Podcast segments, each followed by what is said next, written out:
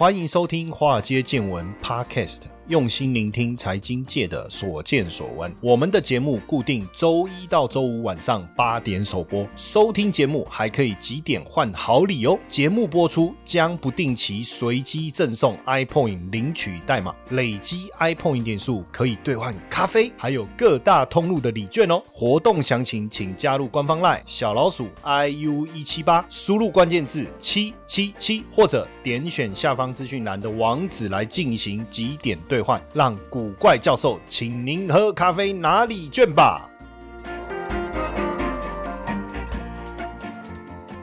股票市场千奇百怪，见怪不怪。大家好，我是古怪教授谢承彦。我们要跟这个稻盛和夫献上致敬了哈。当然，呃，我们今天的节目也算是跟稻盛和夫致敬哦，因为这位有经营之神啊哈，呃，也是日本京瓷公司的名誉会长稻盛和夫啊，在八月二十四号离开人间了哈。他是京瓷的创办人，也创立了日本三大电信之一啊 KDDI I 的前身第二电电哦，就 DDI。那也拯救了濒临破产的日本航空，也在科技领域有重大的贡献哦，获得美国国家工程院院士，还有奥斯莫金牌哦，这么多的一个殊荣。稻盛和夫出生自鹿儿岛，鹿儿岛我没去过，我我日本我有去过那个东京、四国、九州跟北海道。但是我没有去过鹿儿岛。那他在二十七岁的时候出走啊，离开应该是说最早他大学毕业以后啊，在松丰工业啊，后来跟反正跟老板主管呐理念不合，二十七岁就自己出来创业京都陶瓷哦。那京瓷创这个就是做那个陶瓷材料的研发啦。那后来也拿到了松下电器的订单哦。那只是稻盛和夫当时也担心说对松下电器依赖。太深哦，就进军这个美国市场哦，美国市场。那而且也获曾经获得 IBM 啊，IBM 下了很多单子哈，下了大量的陶瓷基板的单子。那所以稻盛和夫坦白讲，在过去美国半导体产业发展的过程中啊，也也算是有非常大的一个贡献哦。那其实对京瓷啊，我们就讲京瓷在两千年的时候收购了那个破产的印表机厂山田工业哈，嗯，也陆续收购了这个高通的终端业务，还有三洋的手机。部门啊，成立了京瓷通讯，哦，京瓷通讯。所以稻盛和夫其实很早就跟电信也有渊源嘛，哈，也有渊源。那一九八四年，日本解除对电信业的管制啊，哦，解除对电信业的管制啊，那他也成立了这个第二电电，哦，就 DDI 啊，哈，DDI。那也独创出呃为人称道的阿米巴管理，哈，他把组织分成一个个小组，哦，就阿米阿米巴，就那个小小虫，变形虫，是不是？阿米巴。虫对不对？他把组织分成一个个小组，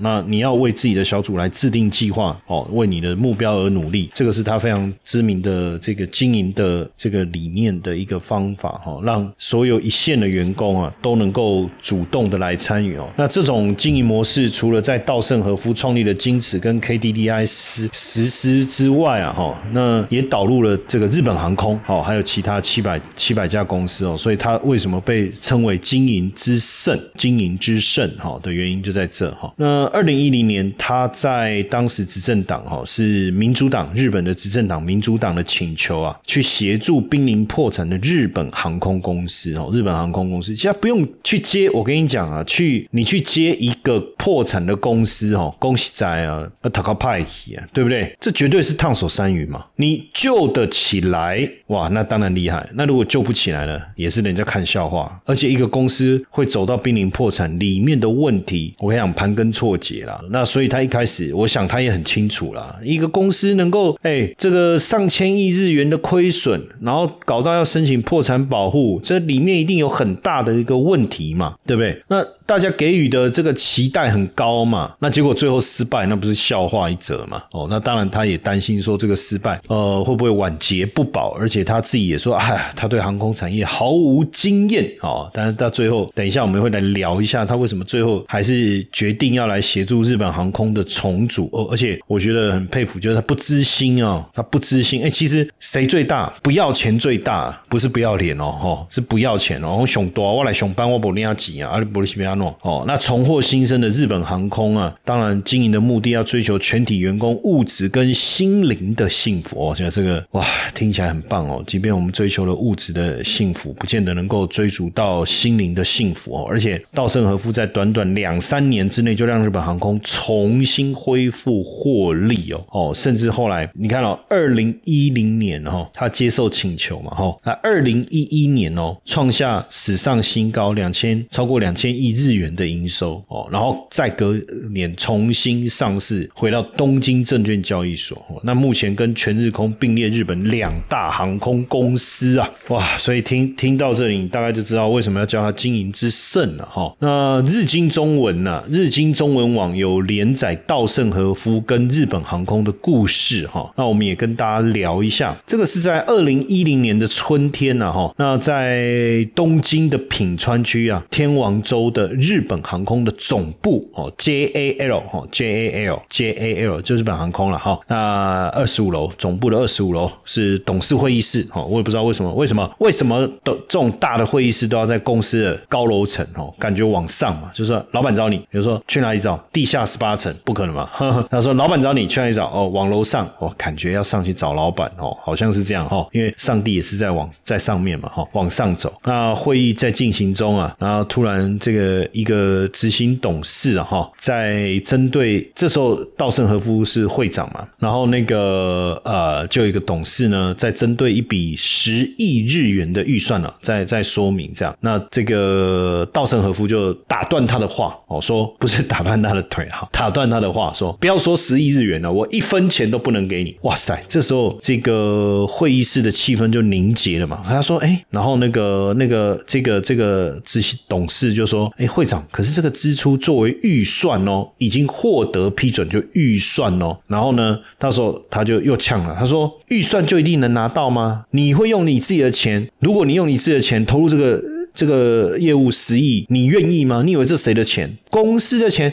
不是啊，这是员工辛辛苦苦赚来的利润呐！哇，所以预算的意思就是说，反正我就会给你这笔钱，啊，你就想办法把它花完，这个叫预算嘛，对不对？所以后来这个在这个 JL 就没有所谓的预算这个词了，以后来都变成计划。这是一个计划，你要怎么执行？哦，怎么去去做这件事情？然后，那 JL 呢？这个在二零一零年申请适用企业再生法，哈，但是公司整个内部其实都没有破产的自觉，哈，所以道盛当然就决定大刀阔阔斧的来进行改革，哈，那召集了所有的董事哦来上课哦，每天三个半小时，要上十七次哦，哦，在哪里上？就在这个董事会议室，我刚才讲的哈。然后聚餐，然后每个人一千块的餐费日元，了哈那相当于现在两两百多块这样哦，那就是吃饼干啊、干鱿鱼啊、汤下酒菜了哈那到后来，其实他们确实也发现说，哎，到底自己自己哪里做错了哦？就真的，如后来他们才觉悟啊，觉得说，如果能够让全员来参与企业的经营啊，JO 了就有机会重新的复活哦，重新的复活。哎，所以你看这这个差别很大哈。那，其实这个稻盛和夫啊，是日 JL 的名誉会长哈，可是他其实很讨厌 JL，因为他觉得说空服人员也好啊，柜台人员也好，都是很很怎么讲，这种这种自式化还是机械化还是怎么样，就是很表面啊，就是就说看起来恭恭敬敬，可是看不出诚意，就鞠躬哈腰，这个都有在做啊，可是看不出诚意啊，对不对？哦，看不出诚意啊，哦，然后这个所以。道盛啊，他每次要出差啊，他就做另外一家全日空啊，哈，做一家全日空。那二零零九年的时候，就就我们刚才讲这个 JL 重建需要重建嘛，哈，那时候日本国土交通项国土交通项像我们的交通部长哈前原成司哦，他就成立了一个 JL 再生特别工作组，哈，再生特别工作组，他们认为说应该就这时候不要再去找那个花高薪去找那种什么大企业的这种社长，哈，我们要找。那个白手起家的拼命三郎，才有可能对盈利啊，就是改变这些对公司的获利毫不关心的员工。那时候有两个人选，一个是稻盛和夫，另外一个就是日本电产的社长。那那时候呢，就这个前原诚司呢，就决定还是要邀请这个稻盛和夫来这个掌舵哦，来主导这个大局。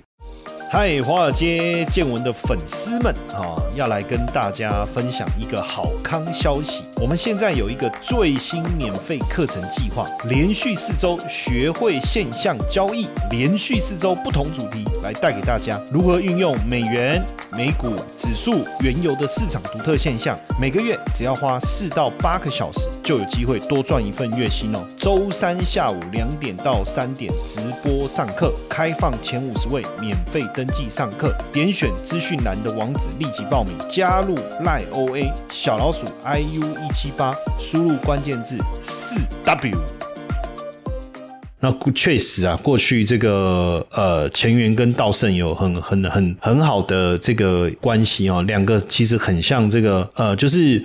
前缘因为呃父亲很早就走了，所以他把道圣当做父亲一样崇拜哦。不过即便这样的关系哈，前缘去去邀请这个道圣来担任 JL 哦社长啊，他还是说不要。但他问他说：“啊，你有找谁？呃，没有，没有找谁，都没有。那拒绝会怎样？”哦，这个道圣就问说：“那拒绝会怎样？”其实，其实说真的，很少人会去在意说别人邀请你，你拒绝后面会发生什么事情嘛？哈，那前缘就就说，如果到申请适用企业再生法还没有确定经营者，那国家的信誉就没有了，日本经济也会受到影响。哦，所以那时候道圣当然冲着这种使命感吧，我觉得，哈，我觉得，因为如果真的破产会 JL 破产会有三万两千人失业，哦，那日日本的航空业也会失去去一个进。健全的竞争了，哦，就可能变成现在就是独大了吧，哈，就全日空独大了，所以他说好。啊，他就决定出来帮忙了哈。那他在这个一开始每个月都会召开一次思考经营的会议，叫业绩报告会哈。那他一边会听报告，一边认真这个阅读这些资料哈，然后提出问题哈。那如果你回答不出来啊，他就开始噼啪，然后 开始教抽干哪教这样，哎，好像很厉害的那种大老板都是这样哈。那像这个其中有一个哈提问啊，他就问了，他说：“哎，为什么这个飞行员用的那个？”头戴式的受化器的修理费在增加，为什么？他就问他嘛，哦，问这个报告的人就问他嘛，哦，那这个人是谁？哦，这个人是当时担任执行董事兼这个运航总部总部的高的主管了哈，然后他答不出来嘛，然后他就直接讲说，啊，你这样还能领导一千四百名飞行员吗？哦，这样子，那你知道每次这个开会啊，哇，他当时已经八十一岁了，八十一岁哈，那送到他面前的那个那个那个影印纸哈，呃，那个八十到一百页，然后他开始看，边看。然后就问问题，会议持续。持续了三天，这样就一直做这些事情。好，那道圣是在二零一零年二月担任这个日航的会长。哈，那他也去一线了解，然后也跟子公司一百名社长进行面谈，每个人谈一个小时，早上九点谈到晚上六点。哈，那周末一样，两周的时间去谈谈谈。那坦白讲，谈了这么多人，哈，那如果你没有办法去做细微的这一个观察，哈，那坦白讲很困难，哦，很困难。哦，所以当然就是现任的这个是应该后来他他是不是担任现任的社社长？就是这个直木义晴啊，就是那时候我我讲说他被刁嘛啊，你连这个都不知道，他后来真的就了解数字的重要哈，数字的重要。嗯，其实稻盛担任日本航空的会长一个半月以后啊，哈，他也感叹就是说有经营概念的员工太少哦，那这样如即便是要经营数蔬菜店也很困难。所以他就这个这个把他当时这个的构思叫阿米巴经营的概念哈，再引用进来哈。然后呃，阿米巴经营就是把庞大的组织呢分割成十人左右的小团队哦，每个小团队都都要自负盈亏。所以简单来讲呢，呃，三万人的这个 JL 呢就变成三千三千家小企业了。那每一家小企业有一个社长，他要管理每个月的收支哦。那哎。在这样这样的一个机制之下，哈，在这样的一个机制之下，哈，哎，其实产生了一些改变，哈。那过去其实像三万人大锅饭哦，那你说你如果业务竞赛赢了，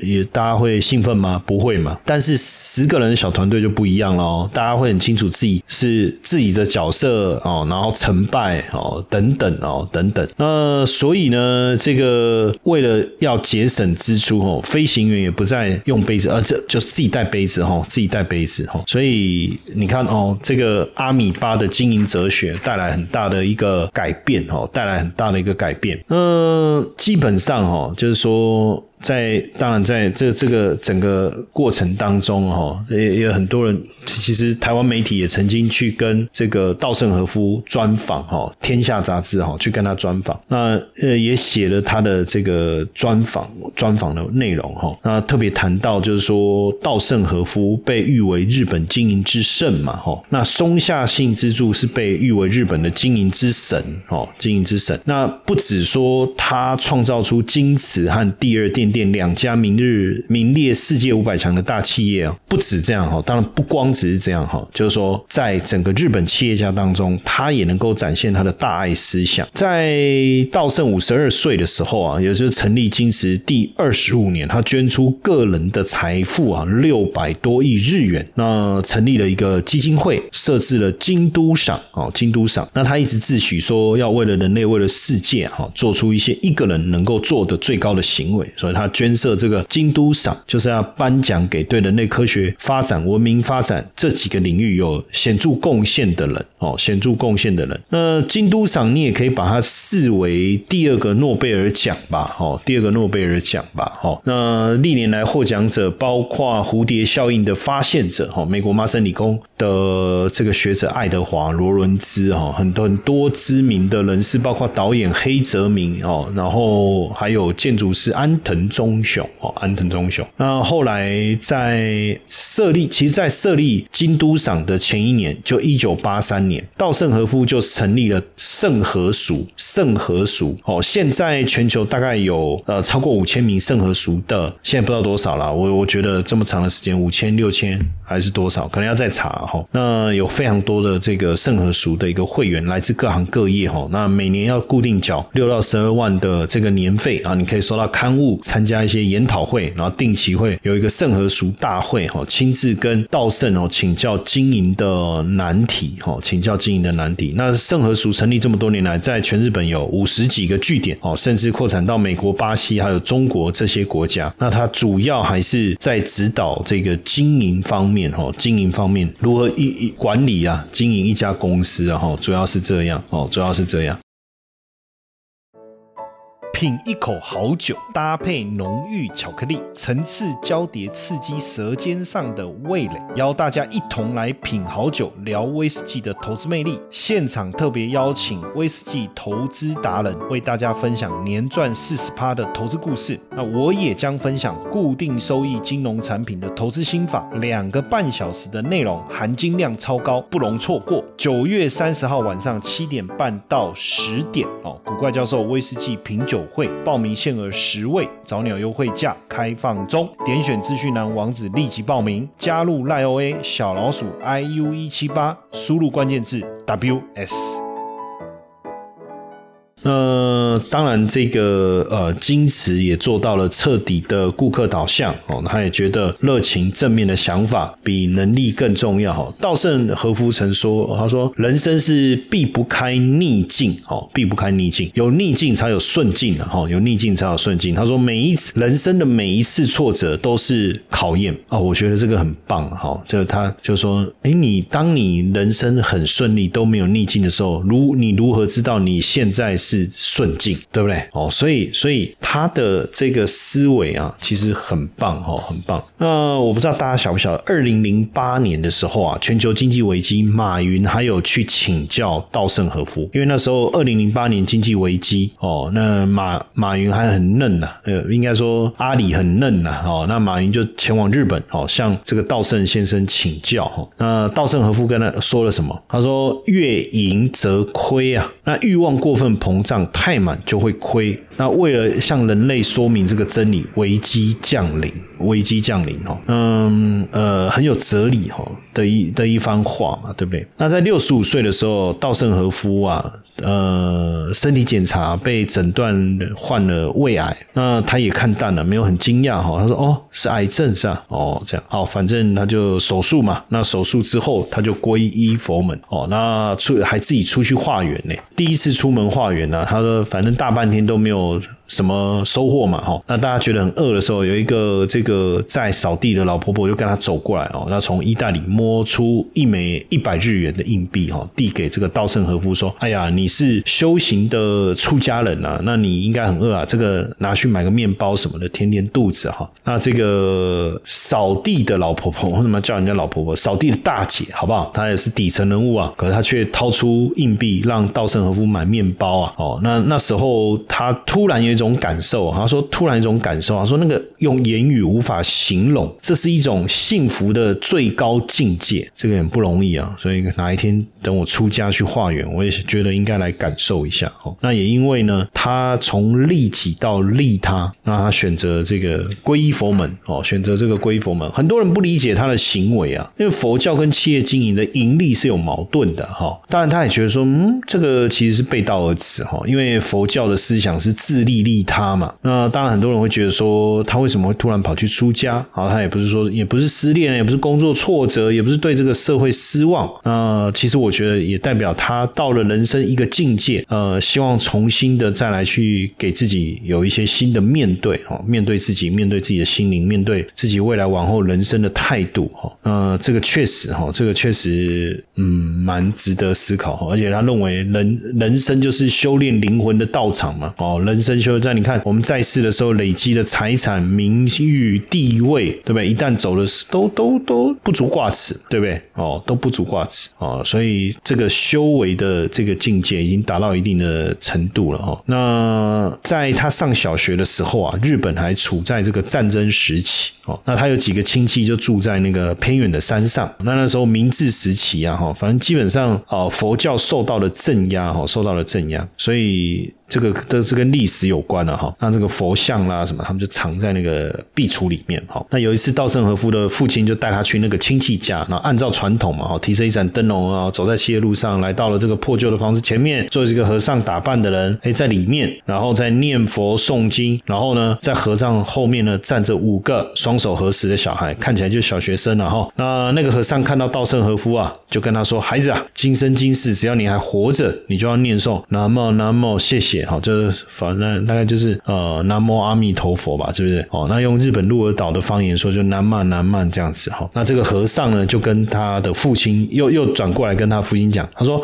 如果哦，这个孩子能照我的嘱咐去做，他的人生就会很顺畅。后来他们也就离开了。那这过程中，因为这个在他的记忆当中是太鲜明了，历历在目啊，哈，所以他就也一直照着那位和尚的嘱咐哦啊做这个和念，一直坚持到六十五岁出家后都没有间断，哈，都没有间断。所以他常讲，活着就是要感谢了，哈。那过去天下也写过一篇哦，在讲稻盛和夫一个非常重一个。观念就是说，改变想法就可完全改变人生。怎么做才能把人生活得更美好？哦，那稻盛和夫呢？觉得他的方程式就是思考方式乘以工作热忱乘以能力哦，三个要素。他要用乘法而不是加法。当然，能力你可以讲是才能啊，或智能嘛，有一些是先天，有些是后天的。那运用乘法哦，你为什么要运用乘法？你要拿出你高度的热忱，高度的热忱哦，然后。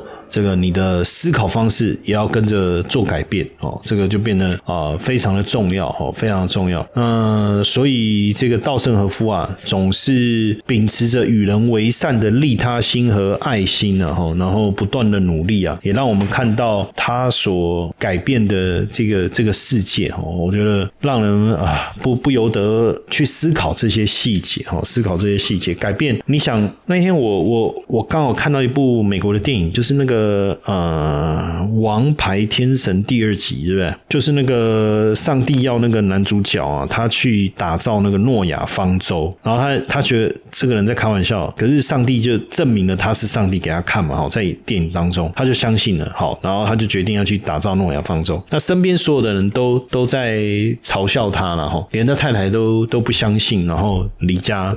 带着小孩子离离回娘家。然后那时候其实我在看，我也觉得蛮这里面好像有一种讽刺啊，就是说我们平常在美国，可能大家都是的宗教信仰就是以上帝为为主嘛，哈。那但是怎么最后当你身边的朋友告诉你上帝告诉他要做什么，就大家却有点不以为然这样子，哈。我我自己在想的是这个啦，但是在里面，我我的重点不是要讲这个，我我是要我只是刚好突然想到，我岔岔题了哈。我要讲的是什么？就是这在电影当中，那那个那个上帝跟那个男主角说：“你不是一直想要改变世界吗？那其实改变世界可以从自己、从身边的人、从一些小事情开始着手。”我觉得这个这个就很像稻盛和夫的想法，他的理念了哈。那我们今天当然也以今天这一集的这个节目来跟这个日本的经营之圣哈稻盛和夫致上敬意，哦，致上敬意。